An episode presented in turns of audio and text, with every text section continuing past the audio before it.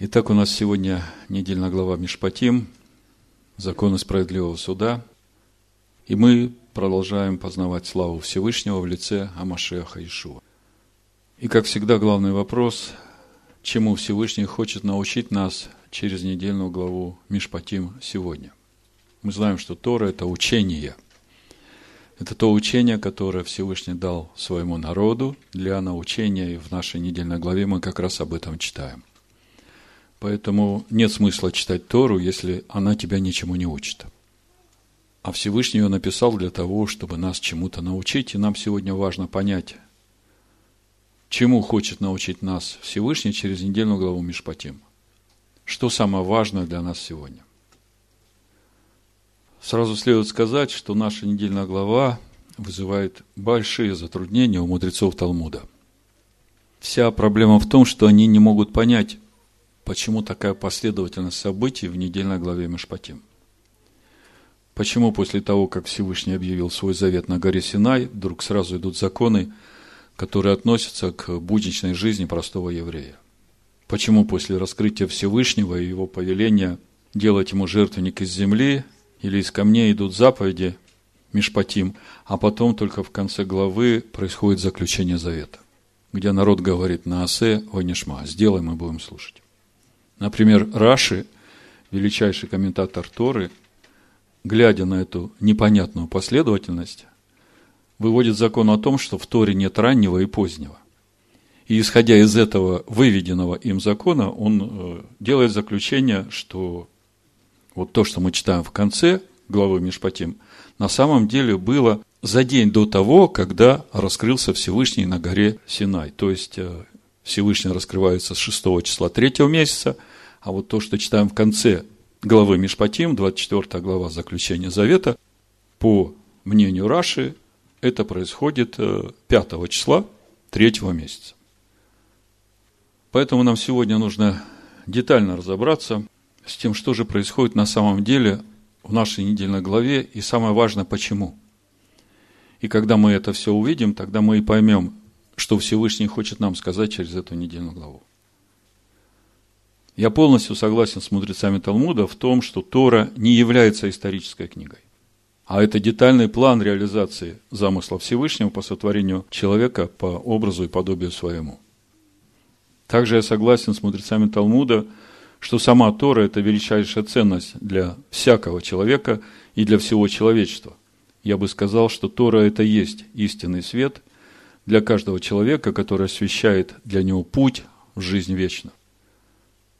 И мы знаем, что когда Маша закончил писать Тору, он положил ее одесную ковчега и сказал, что именно здесь она будет свидетельствовать против тебя.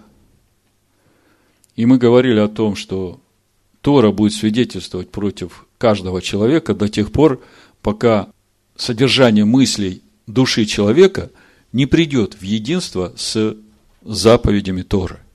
Вот когда это произойдет, тогда уже Тора не будет свидетельствовать против человека, потому что сама Тора уже будет в сердце человека и во внутренностях его. Другими словами, если собрать все это вместе, мы видим бесценность Торы, дарованной Всевышним для нашего научения. Тогда почему же такие затруднения вызывает наша недельная глава, глава Мишпатима мудрецов Торы? Что они не увидели из того, что помогло бы им понять нашу недельную главу и именно вот эту последовательность событий. Нам сегодня нужно с этим разобраться. И поможет нам в этом апостол Павел. И в свою очередь наша недельная глава как раз поможет понять самого апостола Павла, можно сказать, его центральное послание, послание Галатам. И, конечно, самое важное для нас сегодня понять, чему Всевышний хочет нас научить через недельную главу Мишпатим. У нас уже есть свой наработанный метод, как мы его называем, метод для начинающих, который помогает нам понять главную мысль недельной главы, и когда мы начинаем видеть ее, то мы сразу и начинаем понимать, вот это и есть то, что Всевышний хочет нам сказать через эту недельную главу. Поэтому мы пойдем по нашей наработанной схеме, она работает безотказно – Посмотрим, о чем говорит глава в начале, какое ее содержание, чем она заканчивается. И потом все это соединим в одно целое. Всевышний да поможет нам в имени Машеха Иешуа. Амин.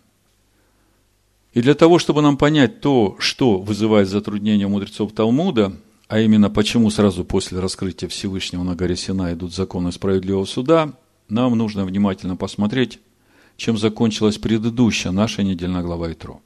И самое главное, давайте вместе восстановим хронологию событий тех дней, которые вызывают такие затруднения у мудрецов Талмуда, в том числе и у Раша.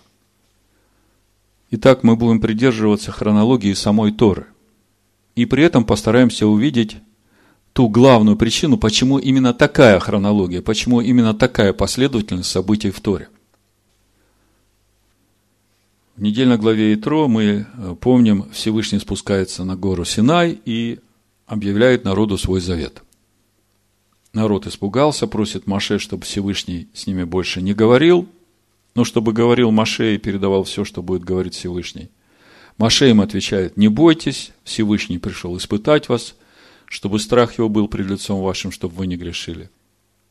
И тем не менее народ, как написано в Торе, остается стоять вдали. То есть понятно, что переживания были э, очень серьезные. Народ остается стоять вдали, а Маше поднимается на гору ко Всевышнему. И все это происходит 6 числа третьего месяца. Вот это очень важно нам все время видеть. И происходит это сразу после того, как Всевышний проговорил свой завет. Дальше мы видим, Маше поднимается на гору, Всевышний говорит Маше, чтобы он передал народу, чтобы они не делали себе золотых богов или серебряных, но чтобы сделали себе жертвенник из земли или из нетесанных камней, и на нем приносили жертву Всевышнему. На этом заканчивается глава Итро, мы прошлый шаббат об этом говорили. Но при этом Маше все еще остается на горе, и наша недельная глава Мишпатим – это продолжение разговора Маше со Всевышним. Ну, давайте сначала прочитаем конец э, недельной главы Итро, чтобы удостовериться, что так оно и было, и потом перейдем уже в нашу недельную главу. Значит, буду читать книга Шмот, 20 глава, с 18 стиха. Весь народ видел грома и пламя, и звук трубный, и гору дымящуюся, и, увидев то, народ отступил и стал вдали. Видите, да? Подчеркните слово «вдали». Вот это расстояние между человеком и Всевышним определяется внутренним состоянием самого человека. Чем чище внутри человек, тем ближе он может стоять у горы. И сказали Маше – говори ты с нами, и мы будем слушать, но чтобы не говорил с нами всесильный, дабы нам не умереть. И сказал Маше народу, не бойтесь, всесильный пришел, чтобы испытать вас, и чтобы страх его был пред лицом вашим, дабы вы не грешили. И стал народ вдали, а Маше вступил во мрак, где всесильный. Видите, народ остается вдали, а Маше вступает во мрак, где всесильный, то есть поднимается на гору. И это все происходит сразу после того, как Всевышний проговорил 10 речений. Вы согласны с этим? То есть э, хронология не нарушается. Идем дальше. И сказал Данай Маше, то есть начался разговор всесильного с Маше, и это происходит 6 э, числа 3 месяца, сразу после речения. Так скажи сынам Израилевым, вы видели, как я с неба говорил вам, не делайте предо мной богов серебряных и болгов золотых не делайте себе. Сделай мне жертвенник из земли и приноси на нем все сожжения твои, мирные жертвы твои, овец твоих и волов твоих на всяком месте, где я положу память имени моего. Я приду к тебе и благословлю тебя. Если же будешь делать мне жертвенник из камней, то не сооружай его из тесанных, ибо как скоро наложишь на них тесло твое, то осквернишь их. И не восходи по ступеням жертвеннику моему – дабы не открылась при нем нагота твоя. На этом заканчивается недельная глава Итро, но мы видим, что Маше продолжает оставаться на горе. И разговор Всевышнего с Маше продолжается. И мы видим, что это все еще тот же самый шестой день третьего месяца. И Всевышний продолжает говорить Маше и дает ему законы справедливого суда. И первый закон, с которого начинается глава Мишпатим – это закон о рабе еврея. 21 глава, 1-2 стих.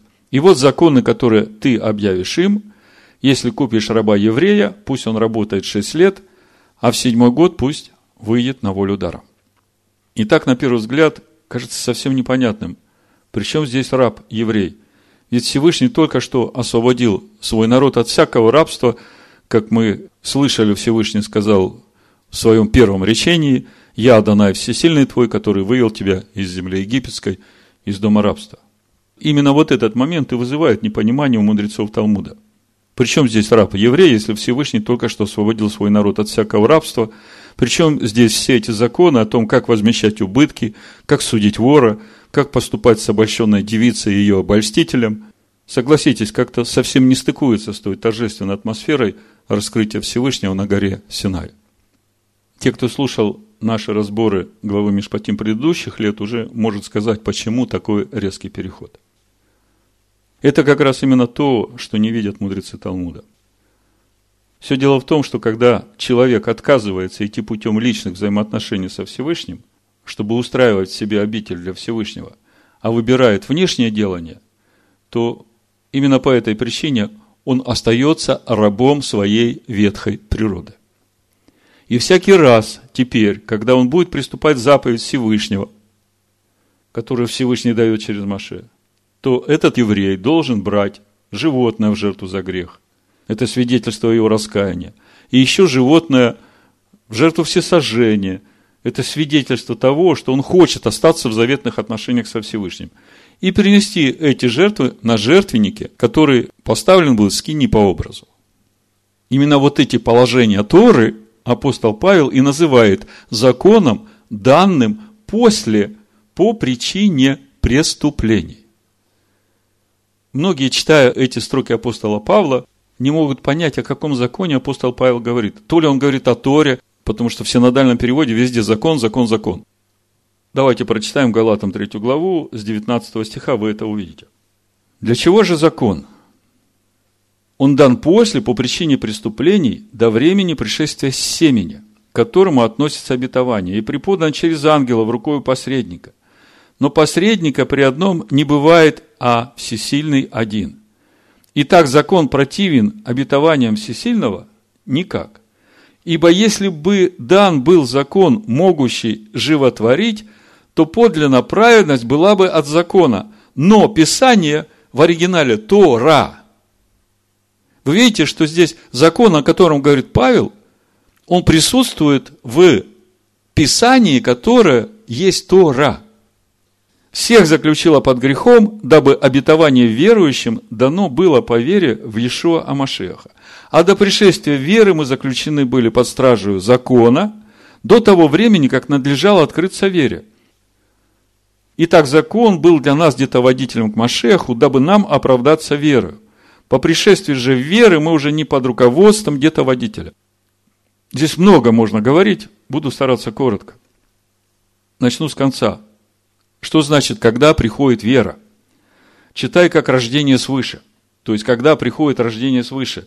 Когда приходит способность слышать голос Всевышнего. Вот тогда уже нам не нужно идти в храм с животными в жертву за грех, поскольку у нас уже есть совершенная жертва, и мы стали на путь устроения обители в самом себе. А это приходит именно тогда, когда приходит семя. Но для тех, у которых не произошло возрождение семени Машеха, они остаются под руководством где-то водителя. И мы, в общем-то, об этом много говорили. Другими словами, такой резкий переход от главы Итро, от свободных, освобожденных из рабства, к законам о рабе еврея, является свидетельством того, что еврей, отказавшийся идти путем Авраама, наступая на себя к лицу Всевышнего и становиться непорочным, по-прежнему остается рабом своей ветхой природы.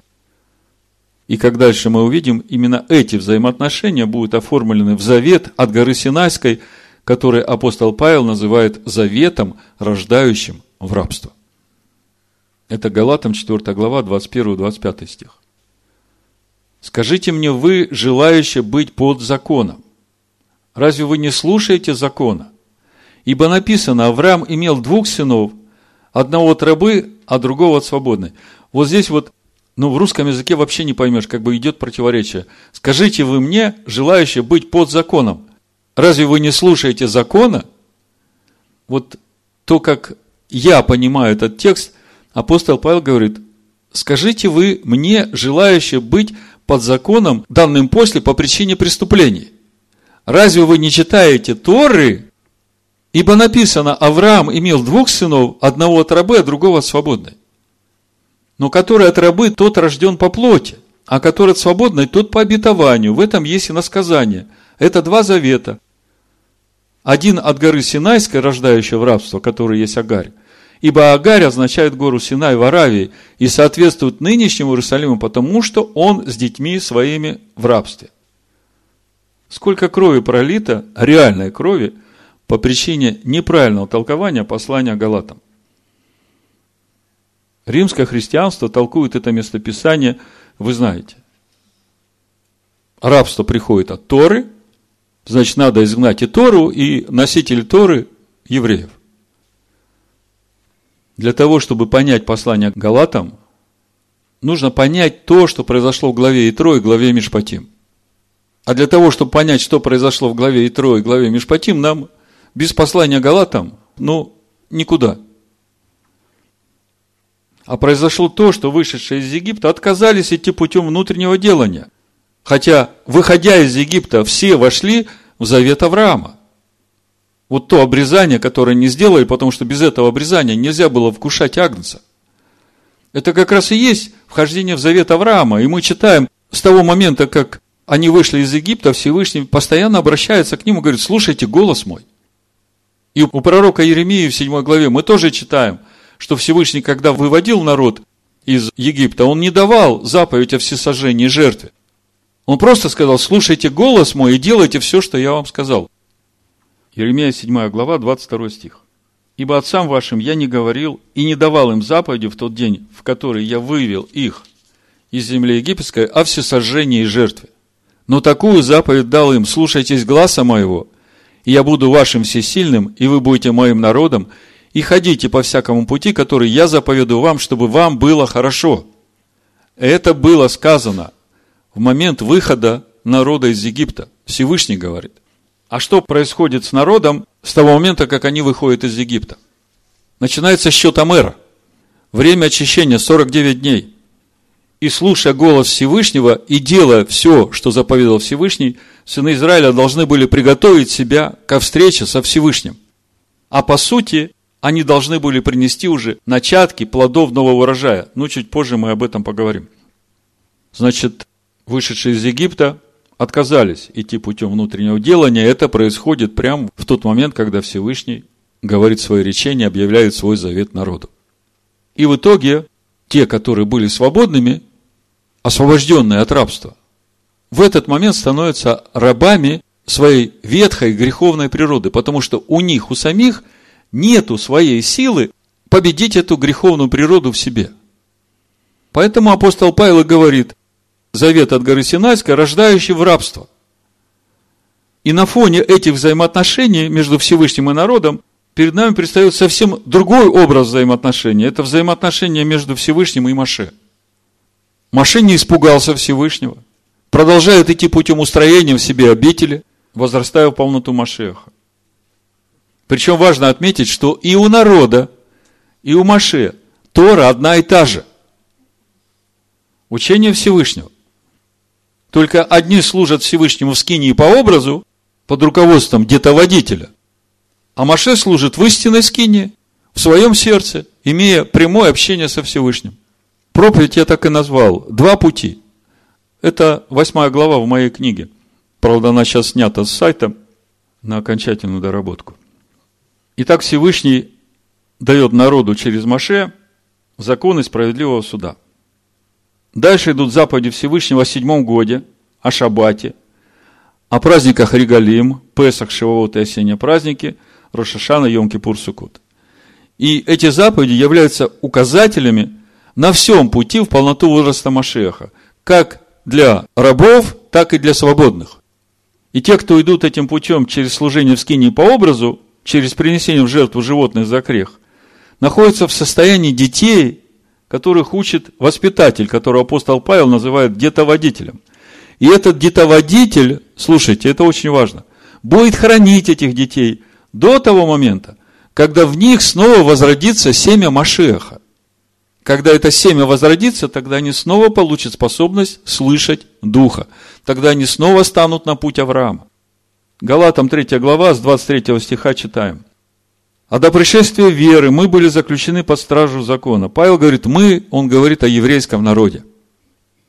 До того времени, как надлежало открыться вере. И мы уже говорили, что значит открыться вере, это рождение свыше, это обретение способности слышать голос Всевышнего в своем сердце. И так закон был для нас где-то водителем к Машеху, дабы нам оправдаться верою – по пришествии же веры мы уже не под руководством где-то водителя, ибо все вы, сыны Всесильного, по вере в Машеха Иешуа. Все вы в Машеха погрузившиеся, в Машеха облеклись. Нет уже иудея, ни язычника, ни раба, ни свободного, ни мужеского пола, ни женского, ибо все вы одно в Машехе Иешуа. Если же вы Машеха, то вы семя Авраамова и по обетованию наследники. Так много здесь. Ну, что значит оправдаться верой? Я поверил в то, что Иисус Христос взял на себя мои грехи, и я уже оправдан. Да, на первом этапе для того, чтобы получить рождение свыше, ты оправдан. И именно благодаря этому ты получаешь это рождение свыше и способность слышать голос Духа. Ну а что дальше? Дальше поживем и увидим, брат Наум говорит. А дальше начинается путь путь погружения в Машиаха. И это не внешнее погружение в воде, в речке, а это обновление мыслей души по образу Сына. Вот в чем суть этого погружения. И тогда становится понятно, что неважно, еврей ты, иудей или уверовавший из язычников, именно обновление мыслей твоей души по образу Торы, это тебя делает наследником будущего мира, потомком Авраама. Как мы читаем. Если же вы Машеха, то вы семя Авраамова по обетованию наследники. Другими словами, путь с детоводителем должен сохранить детей до того времени, когда они снова станут на путь Авраама и начнут устроять обитель для Всевышнего в своей душе. Поэтому проповедь я назвал два пути. По сути, есть только один путь, который ведет в вечную жизнь. Это путь Авраама. Но поскольку сыны Израиля отказались идти этим путем, а Всевышний обещает Аврааму сохранить его потомков и привести в обетованную землю, вот здесь и возникает необходимость закона, данного после, по причине преступлений. Здесь и возникает необходимость служения в скинии по образу. Это как раз и есть вот этот период где-то водительства до того времени, пока в их жизнь снова придет Машех чтобы им получить рождение свыше. И теперь мы начинаем понимать, почему 6 лет раб еврей, а в седьмой выходит на свободу. Это же образы. Далее Всевышний говорит в нашей недельной главе об ангеле его лица, который будет вести народ в обетованную землю и помогать овладеть этой землей. И мы знаем, что речь идет о Машеях Сыне Всевышнего, который в назначенное время придет в этот мир через рождение младенца Иешуа. Но несмотря на то, что Иешуа еще не родился, Машиах все время присутствует со своим народом, вводит их в обетованную землю, помогает им завоевать ее. И он все время хочет, чтобы они стали на этот путь слышания голоса. В Матвея 23 главе 37 стих Иешуа говорит, это Машиах через Иешуа говорит, Иерусалим, Иерусалим, избивающий пророков и камнями побивающий посланных тебе – Сколько раз хотел я собрать детей твоих, как птицы собирают птенцов своих под крылья, и вы не захотели. Заканчивается разговор Всевышнего с Маше, хочу отметить, который происходит 6 числа 3 месяца, именно в тот день, когда Всевышний объявил свой завет народу, вышедшему из Египта. Так вот, этот разговор заканчивается тем, что Всевышний просит передать его приглашение Аарону – сыновьям Аарона Наддаву и Авигу и семидесяти старейшинам подняться на гору и поклониться Всевышнему издали. Опять слово издали. Этим заканчивается разговор Всевышнего с Маше на горе. И как мы видим, весь этот разговор происходит 6 числа третьего месяца. Именно в тот день, когда Всевышний раскрылся на горе Хариф. Далее Маше спускается к народу, пересказывает народу все слова, что сказал Всевышний. Народ говорит в один голос, все, что сказал Адонай, сделаем. Наступает ночь седьмого числа третьего месяца. По заходу солнца шестого числа наступает седьмое число, ночь третьего месяца. Маше вписывает все слова Всевышнего в книгу Завета. Рано по утру седьмого числа третьего месяца Маше ставит жертвенник под горой из 12 камней, прочитывает снова все слова, которые он записал в книгу Завета. Народ снова провозглашает на Асев и Нишма.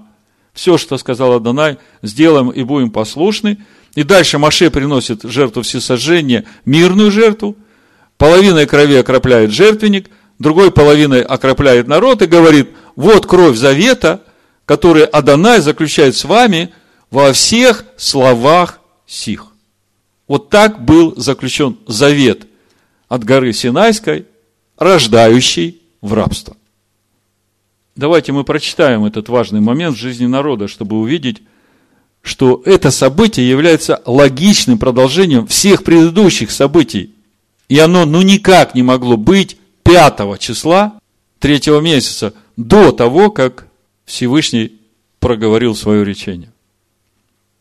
И еще нам этот текст очень важен, чтобы увидеть, что завет заключается именно в сих словах, то есть суть завета, содержание этих слов. А кровь – это как печать, которая скрепляется этот завет. Это для того, чтобы потом нам понять суть Нового Завета, который Ешо поднимает, говорит, «Сия чаша есть кровь моя Нового Завета за вас проливаема». Ну, давайте по порядку. Сначала прочитаем, как происходило заключение завета, чтобы увидеть, что это реальное продолжение тех событий, которые в четкой хронологической последовательности записаны в Торе. 24 глава, 3 стих, книга Шмот. «И пришел Маше и пересказал народу все слова Даная и все законы». Это 6 числа вечером он спускается еще седьмой день не наступил. И отвечал весь народ в один голос и сказали, все, что сказал Адонай, сделаем. И написал Маше все слова Адоная, и, встав рано поутру, поставил под горой жертвенник и двенадцать камней по числу двенадцати колен Израилю. Встав поутру, это о каком дне речь идет? О седьмом дне, то есть на следующий день. Вечером спустился, все сказал, устно передал народу все, что Всевышний сказал – Народ сказал, все, что сказал Адонай, сделаем. Ночью Маше записывает все, утром ставит жертвенник, послал юношей сынов Израилевых, и принесли они все сожжения, и заклали тельцов в мирную жертву Адонаю. Маше, взяв половину крови, влил в чаши, а другой половину окропил жертвенник, и взял книгу Завета. Видите? Книга Завета. То есть все, что Маше вписал ночью в книгу, это и есть книга Завета. Книга Завета от горы Синайской, рождающего в рабство. Прочитал вслух народу, и сказали они, все, что сказал Адонай, сделаем, и будем послушны. И взял Маше крови и окропил народ, говоря, вот кровь завета, который Адонай заключил с вами о всех словах сих вот этот последний стих как раз и говорит нам о том, что содержанием завета является вот эта книга завета. То есть все слова, которые там записаны. А там записаны 10 речений Всевышнего, там записаны законы справедливого суда и все, что мы читаем в главе Мишпатим. Мудрецы говорят, что там было записано и то, что Маше прежде написал, то есть вся книга Барышит. Итак, мы с вами стали сейчас свидетелями заключения завета именно того завета, который апостол Павел называет заветом от горы Синайской, рождающим в рабство.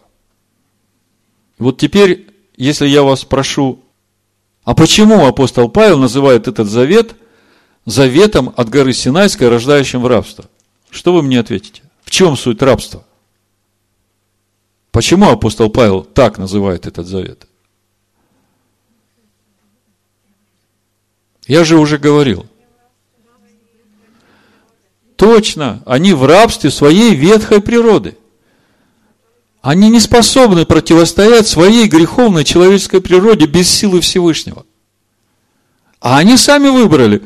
Мы будем делать все, что сказал Всевышний. И будем слушать и дальше делать.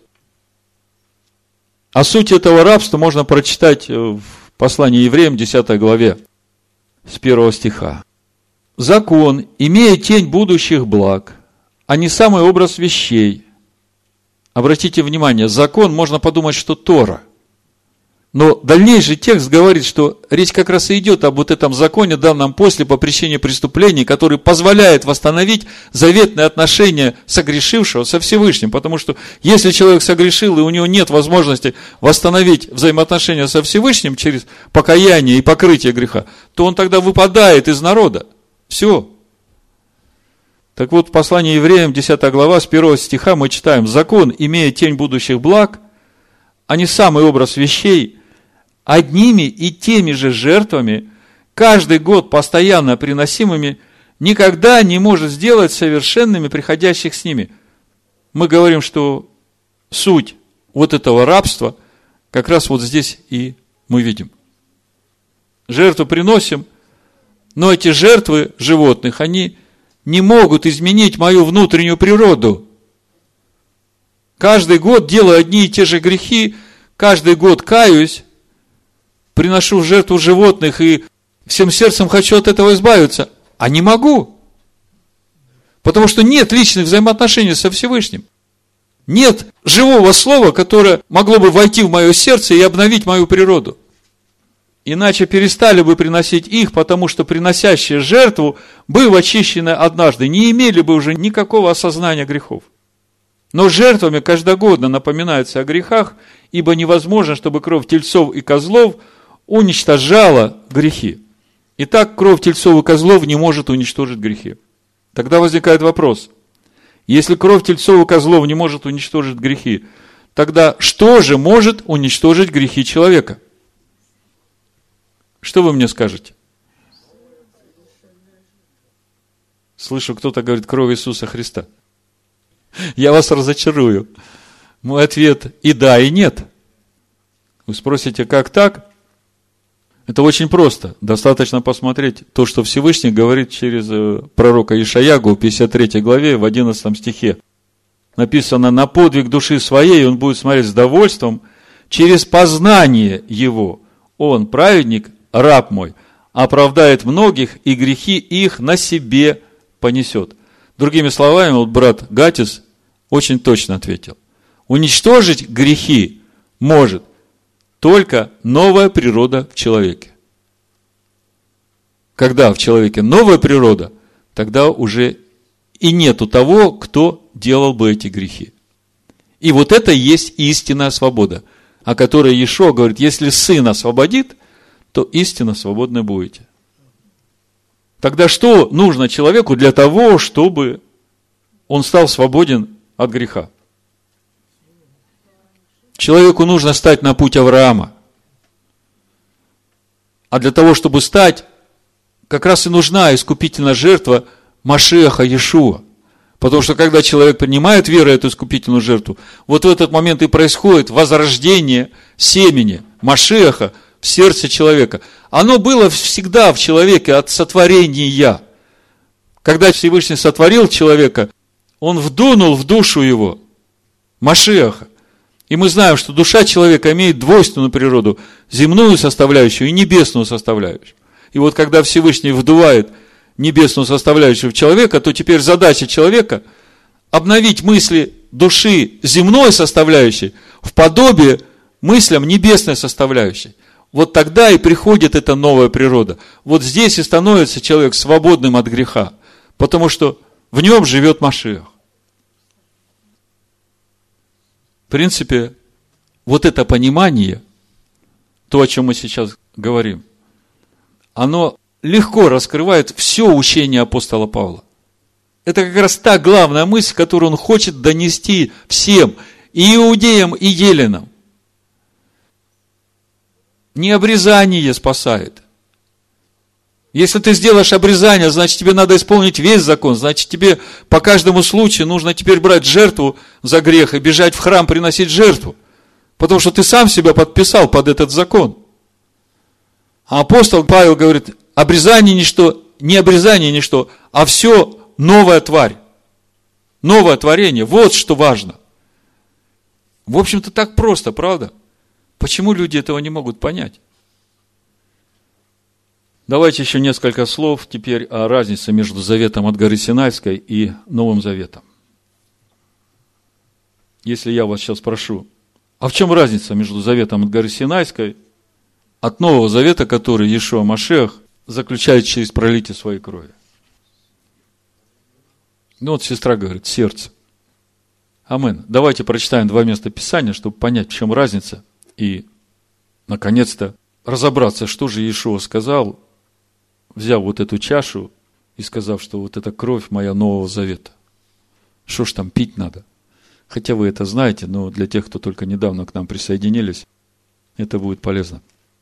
Мы начнем с слов Всевышнего через пророка Иеремию, 31 главу. Это как бы базовое место в понимании сути Нового Завета.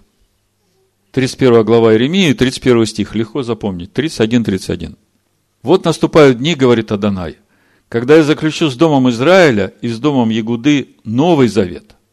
Не такой завет, как я заключил с отцами в тот день, когда взял их за руку, чтобы вывести их из земли египетской. Тот завет мой они нарушили. Хотя я оставался в союзе с ними, говорит Адонай. И вот этот вот союз, в котором оставался Всевышний, как раз это и есть вот этот союз через служение в скинии по образу. Потому что присутствие Всевышнего – несмотря на то, что народ отказался идти путем внутреннего делания, все время оставалось с народом. Один раз только, когда присутствие ушло, когда народ сделал золотого тельца. Но вот завет, который я заключу с Домом Израиля, после тех дней, говорит Аданая, вложу закон мой. Что вложит? Тору.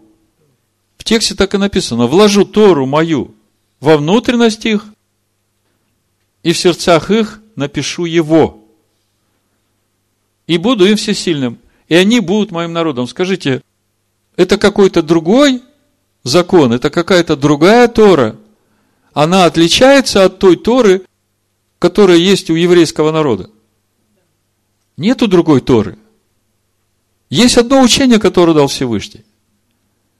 И то, что был дан закон после по причине преступлений, это для того, чтобы всякий согрешающий против этого учения мог восстановить со Всевышним заветные отношения, потому что тогда еще не было совершенной жертвы.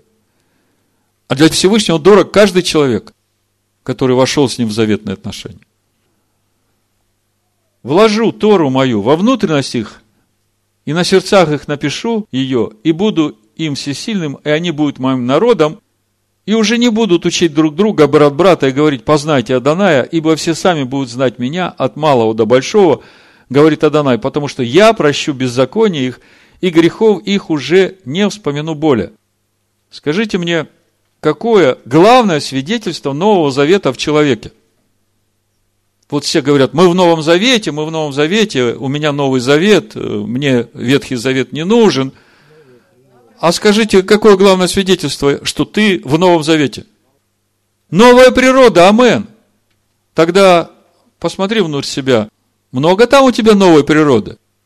Если много, то слава Всевышнему, ты на правильном пути. А если ты какой был, когда заключил завет, и уже прошло 60 лет, а ты все еще тот же, то тогда вопрос, в каком ты завете? Итак, Всевышний говорит нам через пророка Иеремию о том, что содержание Нового Завета будет точно такое же, как содержание Завета от горы Синайской. Только теперь это содержание будет вложено во внутренности человека и записано на его сердце. И все это будет сделано благодаря тому, что Всевышний простит беззаконие своего народа и грехов их больше не вспомнит. Теперь вот с этим пониманием давайте прочитаем, что говорит Иешуа о Новом Завете. Матвея 26 глава, 27-28 стих. И взяв чашу, и благодарив, подал им и сказал, пейте из нее все, ибо сие есть кровь моя Нового Завета, за многих изливаемая во оставление грехов. по Синайскому завету, мы помним, что содержанием завета были слова. В сих суть словах Всевышний заключает с вами завет. А кровь этих жертвенных животных, она как печать скрепляла этот завет между народом и Всевышним. Здесь мы читаем текст, и первое плотское понимание в чаше крови Иисуса Христа, которая текла со стойки казни. И, значит, эту кровь надо пить. Подождите, здесь он еще не распят. Здесь тайная вечеря, Машех Ишуа еще не распят, и ученики даже еще и не представляли, что такое может произойти с их учителем. Ишуа говорит, что вот в этой чаше кровь Нового Завета. Тогда в чем суть крови Нового Завета, которую нужно пить? Чтобы ответить на этот вопрос, достаточно посмотреть учение Иешуа о хлебе, который надо есть, и о крови, которую надо пить, которую он дает в Евангелии от Иоанна, 6 главе. Буду читать с 53 стиха. Иешуа же сказал им, истинно, истинно говорю вам, если не будете есть плоти Сына Человеческого и пить крови Его, то не будете иметь в себе жизни. Ядущий мою плоть и пьющий мою кровь имеет жизнь вечную, и я воскрешу его в последний день. Короче, ну, есть передача «Шма Израиль», там мы подробно эту тему разбирали. Но человек, который не знает законов Торы, законов Кашрута – он говорит, ну вот сейчас мы будем резать Иисуса, который висит на стойке казни, будем мясо его есть, а кровью запивать. Страшнее не придумаешь, правда? Господи, помилуй нас.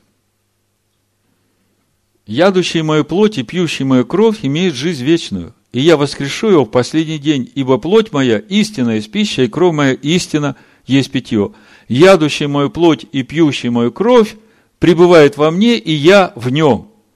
Как послал меня живый Отец, и я живу Отцом, так и ядущий меня жить будет мною.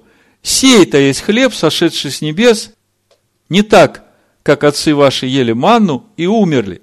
Ядущий хлеб, сей жить будет вовек. Значит, смотрите, тут первый момент, который сам уже за себя говорит.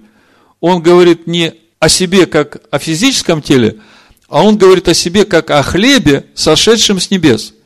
А что является хлебом, сошедшим с небес? Тора, Слово Всевышнего. Следующий момент. Он говорит, как послал меня живой Отец, и я живу Отцом. Мы знаем, что Слово Всевышнего, оно живое. Оно живое потому, что Слово является обителью для Всевышнего. Там Всесильный живет всякое тело живет кровью. Вот если кто-то думает, что душа человека не имеет никакой силы, что вся сила у него в этих мышцах, то, вы знаете, он будет очень сильно разочарован, когда кровь из него вытечет, и вот эта огромная масса с мышцами окажется бессильной и беспомощной, и очень быстро превратится в прах. Тогда откуда сила? От души, живущей в крови. Так вы представьте, какую силу будет иметь душа, которая соединена с источником жизни. Так вот, тело Машеха живет Отцом. Если всякое тело живет кровью, а тело Машеха живет Отцом, то Дух Всевышнего – это и есть та кровь, которую нужно пить. А Слово Всевышнего – это есть тот хлеб, который нужно есть. И всякий, кто будет есть этот хлеб и пить эту кровь, тот будет иметь жизнь вечную. В общем-то, вы это все знаете. Я это рассказал для тех, которые недавно к нам присоединились. Всевышний да благословит их. Итак, мы остановились на том, что после заключения завета, который апостол Павел называет заветом от горы Синайской, рождающим в рабство, Маше вместе с Аароном, Наддавом, Авигу и 70 старейшинами поднимается на гору, но не на самую вершину, а издали, и участвует в трапезе, посвященной заключению завета. 24 глава книги Шмот, 9-11 стих. Потом взошел Маше, Аарон, Наддав и Авигу, и семьдесят из старейшин Израилевых, и видели всесильного Израилева. И под ногами его нечто подобное работе из чистого сапфира, и как самое небо ясно. И он не простер руки свои на избранных из сынов Израилевых, они видели всесильного и ели и пили. Прочитаю комментарий Санчина, а потом скажу, что я думаю об этом. Комментарий Санчина на 10 стих. Санчина говорит, они видели славу всесильного Израиля. А его престол славы был похож на трон, изготовленный из драгоценного камня. Так Анкелос трактует. То, что открылось им, не может быть описано никакими словами, так как выходит за пределы известного людям. Ни один пророк не воспринимает пророческое видение как образы, имеющие отношение к материальному миру. Оно служит для него средством постижения высочайших принципов, раскрывающих, как Всевышний управляет миром. Ну, что я могу добавить? Мы знаем, что Всевышнего видеть никто не может – об этом мы можем прочитать и в Новом Завете, и в э, Торе, книга Шмот, 33 глава, с 18 стиха. Маше сказал, покажи мне славу твою. И сказал Адонай, я проведу перед тобой всю славу мою и превозглашу имя Адоная пред тобою. И кого помиловать, помилую, кого пожалеть, пожалею. И потом сказал он, лица моего не можно тебе видеть, потому что человек не может увидеть меня и остаться в живых. И сказал Адонай, вот место у меня, стань на этой скале. Когда же будет проходить слава моя, я поставлю тебя в расселение скалы, покрою тебя рукою моею, доколе не пройду. И когда сниму руку мою, ты увидишь меня сзади, а лицо мое не будет видимо. То есть мы можем видеть Всевышнего только по тем делам, которые происходят в нашей жизни, когда он уже проходит. Но даже Маше не мог видеть. Тогда что же видели Аарон, 70 старейшин и сыновья Аарона. Во-первых, давайте подумаем, почему именно этих людей Всевышний приглашают. Почему всех не пригласил? Почему только Аарона, Надава, Авигу и 70 старейшин? Это те люди, которые должны будут вести этот народ в обетованную землю. А обетованная земля – это же прообраз Царства Всевышнего – и чтобы ввести туда, надо хотя бы увидеть вот эту конечную цель, тот путь, как пройти и куда надо идти. Помните, когда Авраам послушался призыва Всевышнего, 12 глава книги Шмот, вышел из э, земли своей, из родства своего, из дома отца своего. И пошел в ту землю, куда позвал его Всевышний. И как только он пришел в эту землю, мы читаем, и явился Адонай, дал увидеть себя Адонай Аврааму. И мы говорили, как это так, что там произошло? Так там произошло то, что Авраам увидел себя истинного, то есть увидел Сына Всевышнего, Машеха, того, куда надо прийти душе Авраама. Так то же самое происходит здесь и с семьюдесятью старейшинами Аароном, Надавом и Авигу. Всевышний показывает эту конечную цель, куда им надо прийти. И мы читаем, что они смотрели, но издалека, то есть идти еще очень далеко, чтобы пройти вот этот путь в полноту возраста Машеха. И заканчивается наша недельная глава приглашением Всевышнего для Маше. Заметьте, вот то, что они ели и пили, Надава, Вигу, 70 старейшин, комментарии говорят, что это как раз и была та трапеза в честь заключения вот этого завета. И они там ели и пили – и дальше Всевышний обращается к Маше и говорит, давай, Маше, теперь ты уже поднимайся ко мне. То есть, это где-то там на середине горы, наверное, было, но не доходя до облака. А теперь Маше предстоит уже подняться на саму гору, и это все происходит когда? 7 числа, в тот день, когда был заключен завет. 6 числа Всевышний проговорил свое речение, свой завет народу.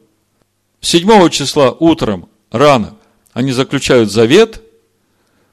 Дальше поднимаются Маше вместе с Аароном, Надавом, Авигу, 70 старейшинами. У них праздничная трапеза. По случаю заключения завета Всевышний открывает им эти духовные пути, куда им двигаться. И после этого Маше поднимается уже дальше ко Всевышнему, как мы читаем, книга Шмот, 24 глава, 12-18 стих. «И сказал Данай Маше, зайди ко мне на гору и будь там, и дам тебе скрижали каменные и законы заповеди, которые я написал для научения их». И встал Маше с Егошева, служителем своим, и пошел Маше на гору Всесильного. А старейшинам сказал, оставайтесь здесь, то есть на этом духовном уровне. Доколе мы не возвратимся к вам, мы, то есть Егошева идет дальше с Маше. Вот Аарон и Ор с вами, кто будет иметь дело, пусть приходит к ним. И взошел Маше на гору, и покрыло облако гору, и слава Адоная осенила гору Синай, и покрывало ее облако шесть дней. А в седьмой день Адонай возвал к Маше из среды облака. Вид же славы Адоная на вершине горы был пред глазами сынов Израилевых, как огонь поедающий. То есть, для сынов Израиля это огонь поедающий. Почему? Потому что они духовно не приготовили себя. Слава Всевышнего для тех, кто приготовлены, это сияние, это свет. А для тех, кто не приготовлены, это огонь поедающий. Маше вступил в середину облака взошел на гору, и был Маше на горе 40 дней и 40 ночей. Вот здесь начинается отчет 40 дней с вечера 7 числа. Можете проверить, сколько дней прошло до того момента, когда Маше возвращается с новыми скрижалями, и за день до этого, значит, народ делает золотого тельца. Посчитайте 40 дней, и вы придете 17 числу 4 месяца. Пост 4 месяца. Видите? Хронология четкая. Ну вот пришло время ответить на наш главный вопрос. Чему Всевышний хочет нас научить сегодня, через недельную главу Мишпатим? Почему глава начинается с еврея-раба, который будет в рабстве 6 лет, а в седьмой год должен быть выпущен на свободу – и почему глава Мишпатим заканчивается восхождением Маше на гору Синай в облако, суть слава Всевышнего, которая пред глазами сынов Израиля была как огонь поедающий. Чтобы понять суть того, что Всевышний хочет нам сказать, нам нужно прежде всего вспомнить о духовной сути праздника Шивоот. Что Всевышний говорит об этом празднике? Уже в нашей недельной главе, мы еще не дошли даже до 23 главы книги Вайкра, уже в нашей недельной главе мы можем увидеть духовную суть праздника Шивоот. То есть того праздника, который празднуется 6 числа 3 месяца. Книга Шмот, 23 глава, читаю с 14 стиха. Три раза в году празднуй мне. Наблюдай праздник опресноков. Семь дней ешь пресный хлеб, как я повелел тебе. В назначенное время месяца Авива. Ибо воном ты вышел из Египта и пусть не являются пред лицо мое с пустыми руками. Это сказано о празднике Песах. Дальше. Наблюдай и праздник жатвы первых плодов труда твоего, какие ты сеял на поле. Это как раз и есть суть праздника Шиваот, Дня Пятидесятницы, как его называют в Новом Завете. И праздник собирания плодов в конце года, когда уберешь с поля работу твою. Заметьте, праздник жатвы первых плодов, какие ты сеял на поле. Сразу вопрос, а когда надо было сеять? А можно ли собрать первые плоды, если ты ничего не посеял? А если первых плодов не собрал, ничего не посеял, что ж ты соберешь в конце года? Что само выросло? Тернии и колючки. Так вот, суть праздника Шаваот это праздник жатвы первых плодов, которые ты сеял. Когда ты должен был это посеять? В Песах. Семь дней ешьте пресный хлеб. Это и есть то время, когда ты засевал себя по полной хлебом. Ничего квасного. А дальше 49 дней счета мэра. Все вышедшие из Египта должны были принести свидетельство к горе Харив к шестому числу, к раскрытию своей новой природы, начатков новой природы в своей душе, на которую Всевышний мог бы излить своего духа, чтобы они получили силу принести весь урожай. Вот так должно было быть. Но народ из-за своего ропота и ожесточения сердца не смог этого сделать. И потому приходит служение в скине по образу, потому приходит этот где-то водитель, который теперь будет их вести до времени пришествия семени. Когда мы смотрим на события в Новом Завете, то мы видим, что во второй день праздника Песах, праздник Вознесения первого снопа, ученики Иешуа получают Духа. Иоанна 20 глава, 19 стих и дальше.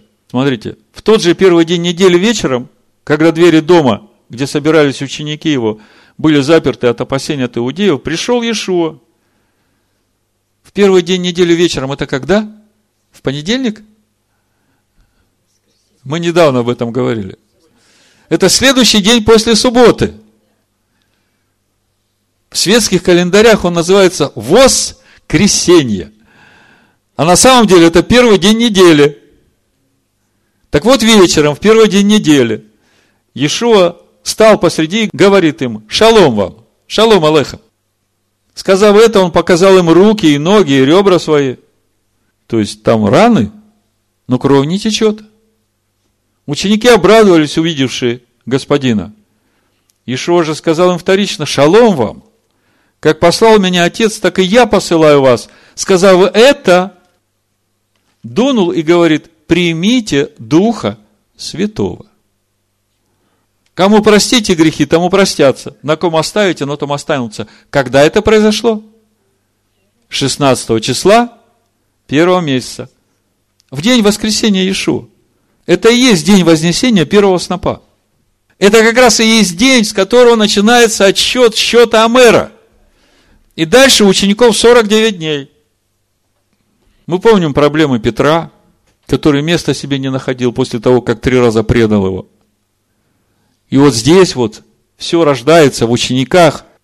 Хотя до этого на них не было Святого Духа, хотя они силу получили изгонять бесов и исцелять.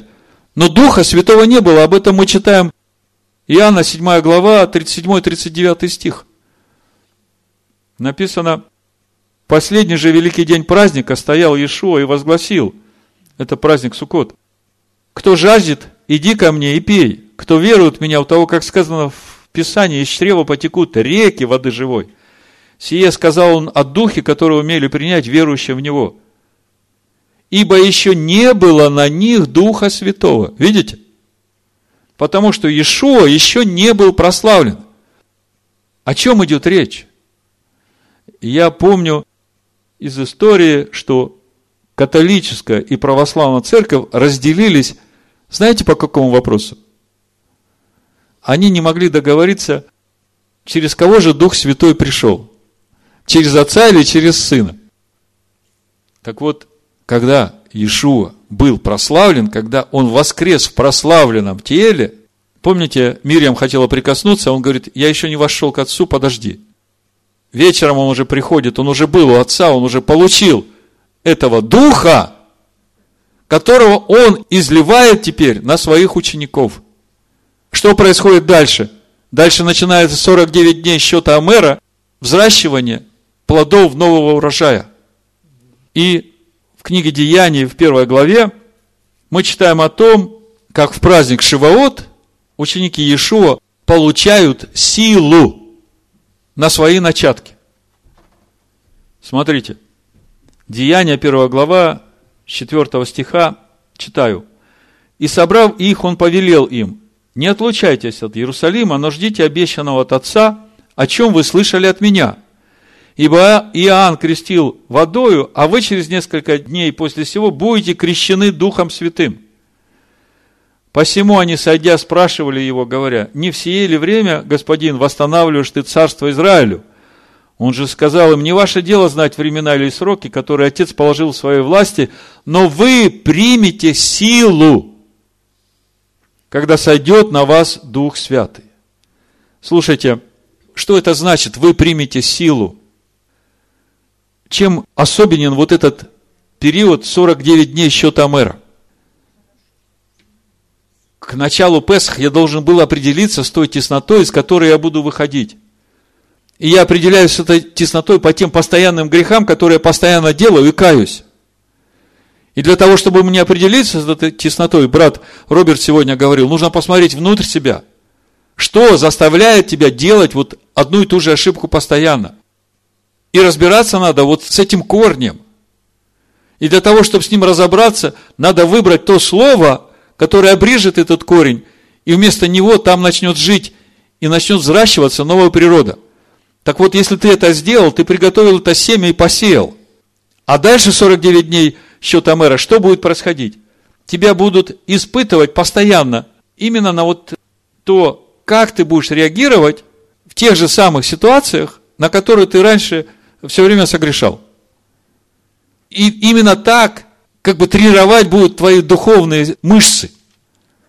И если ты будешь бороться изо всех сил и устоишь в этом, и принесешь вот то, что ты вырастил, ясно, что оно будет не такое совершенное, но ты старался, ты это делал, отец это видел, он видел, как ты боролся, как ты постился, как ты вопил ко Всевышнему, просил помощи, чтобы устоять.